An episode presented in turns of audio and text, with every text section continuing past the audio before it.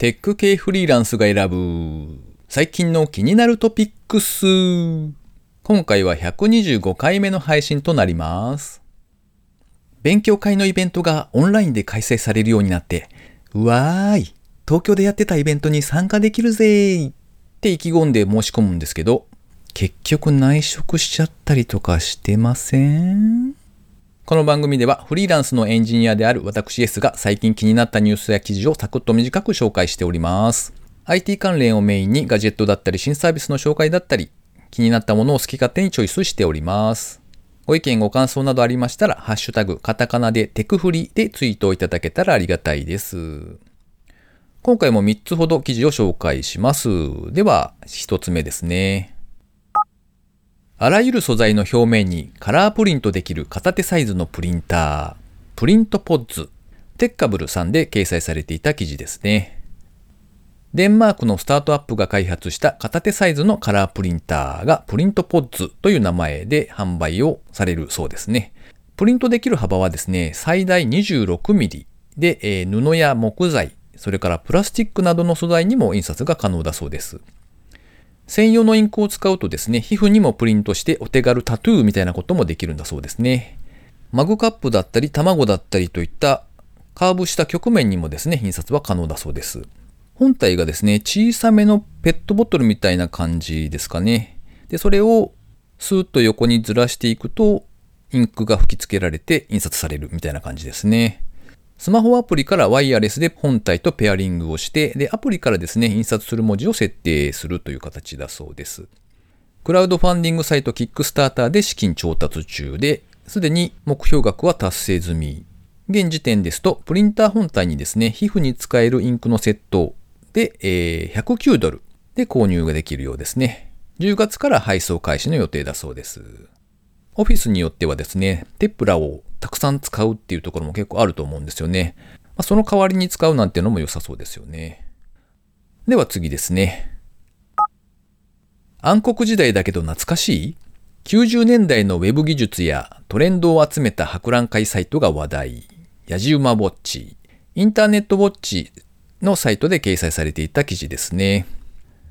まあなんというかネタですね。90年代の古いウェブ技術だったりとかトレンドなんかをぎっしりと詰め込んだ古い時代のウェブ博覧会とでも呼ぶべきサイトが登場して話題になっているそうです。まあ英語のサイトなんですが、Dark Ages of the Web と名付けられたこのサイトは90年代半ばに用いられていたありとあらゆるウェブ技術やトレンドを凝縮したサイト。ダンシングベイビーやぐるぐる回るアニメジフタイトルなど懐かしさが満載ですね。ちらっと見に行ったんですが、うーん、懐かしいっていう感じですね。僕が最初に入った会社ですね、90年代の最後の方に、えー先輩社員がですね、なんか Java アプレットでアニメーションを作っているみたいなのをやってたのをちょっと思い出しました。ライトワンスランエニウェアですよ。では最後ですね。お釣りで投資虎の子。歩くだけで投資資金が毎日もらえる歩数計アプリマネーステップをリリース。資産運用とアプリ開発を行うフィンテック企業トラノテック株式会社は歩くだけで投資資金が貯まる歩数計アプリマネーステップの提供を開始。マネーステップで貯まった投資資金は買い物のお釣りを投資に回せるサービストラノコにていつでも投資に活用することが可能だそうです。1日1万歩以上で3円分、月20万歩以上で10円分の投資資金が貯まっていき、アプリは歩数計としての機能も完全実装されているそうですね。残念ながら現状ですと iOS 版のみが提供されているっぽくて、ちょっと試すことができませんでしたが、なんかそれにしてもですね、この歩くと溜まっていくそのお金というのはどっから出てくるんだろうなっていうのがちょっと気になりません？不思議だなと思ってですね、プレスリリースとか、えーサイトの方とかを見てみたんですけど、まあ、そのあたりはちょっと書かれておらずですね、多分ですけど、まあ、その、もともとある虎の子をですね、買い物したお釣りを投資に回すぜっていうコンセプトの投資サービスなんですけど、まあ、そこへの集客装置という位置づけなんでしょうね。まあ、新しいお客さんを引っ張ってくるっていうところで、プロモーションだとか、マーケティングにかなりコストがかかるので、まあ、それをアプリ上でユーザーさんに還元していくみたいな形なのかもしれないですね。というわけで、えー自信を持っているのは、1日1万歩以上歩けませんというところですね。歩数計とかはちゃんと一応見てはいるんですけど、大抵1日2000歩台とかですね、よく言って、そんな毎日が続いております。ということで、記事の紹介は以上となります。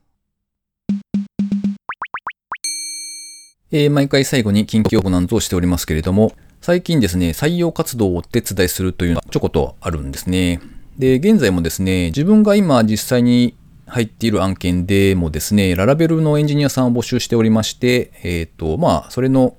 エンジニア募集をお手伝いするという形で、えー、自分のサイトで詳細ページを作り、で、ツイッターでですね、募集をかけて、ここのページを見てくださいということで、えー、採用活動をしている感じですね。えー、昨今はですね、割とエンジニアの採用はなかなか難しいというのを聞いておりますけれども、割と意外に反応がありましてですね、えー、先日も東京の某国立理系大学を卒業された20代の若手エンジニアさんがですね、えー、入社していただけるということで決まったそうで、え経営陣の方からですね、ありがとうございますということで、お礼の言葉をいただいたという感じですね。この件に関しましては、まだ引き続きですね、募集をかけている状況なので、もしララベルの経験のあるエンジニアさんがいらっしゃって、フルリモートの案件なので、もし興味がある方がいらっしゃれば、お声掛けをいただけたらと思います。で、まあ、技術スタックがですね、一緒だとちょっと困っちゃうんですけれども、例えば、Rails のエンジニアさんを探してますとかですね、スマホアプリのエンジニアを探してますという方がいらっしゃればですね、そういう方のサポートもできたらと思っておりますので、こちらもですね、興味がある方いらっしゃればお気軽にお声掛けをいただけたらと思います。まあ、それにしてもですね、こういうふうに採用の募集をかけた時になんかちょっと悲しくなることがあるんですよね。というのはですね、DM で SES 企業なんですけど、うちのメンバーでも参加は可能でしょうか？とかですね、もしくはエージェントなんですけど、今うちに在籍しているエンジニアでちょうど会う人がいるんですがっていうような、まあそういう問い合わせがあるんですよ。で、まあ問い合わせてくるなっていうのは全然思わないんですけど、まあ当然彼らは彼らできちんと情報収集をしてですね、チャンスをつかみに来ているんで、それはそれでまあ素晴らしい活動だなって思うわけですよ。なのでそれはいいんですが、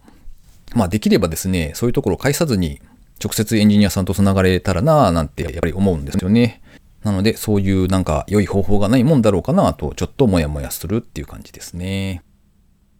この番組へのご意見、ご感想など絶賛募集中です。ツイッターにて、ハッシュタグ、カタカナでテクフリをつけてつぶやいていただくか、ショーノートのリンクからですね、投稿フォームにてメッセージをお送りいただけたらありがたいです。スマホ用にポッドキャスト専用の無料アプリがありますので、登録とかですね、購読とかってしていただけると、毎回自動的に配信されるようになって便利です。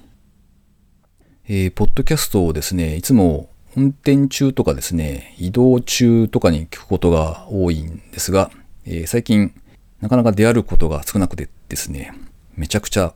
聞けてないやつが溜まっております。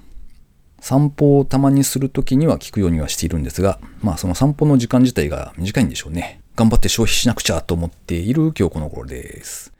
今週も最後までお聴きいただきありがとうございました。それではまた失礼します。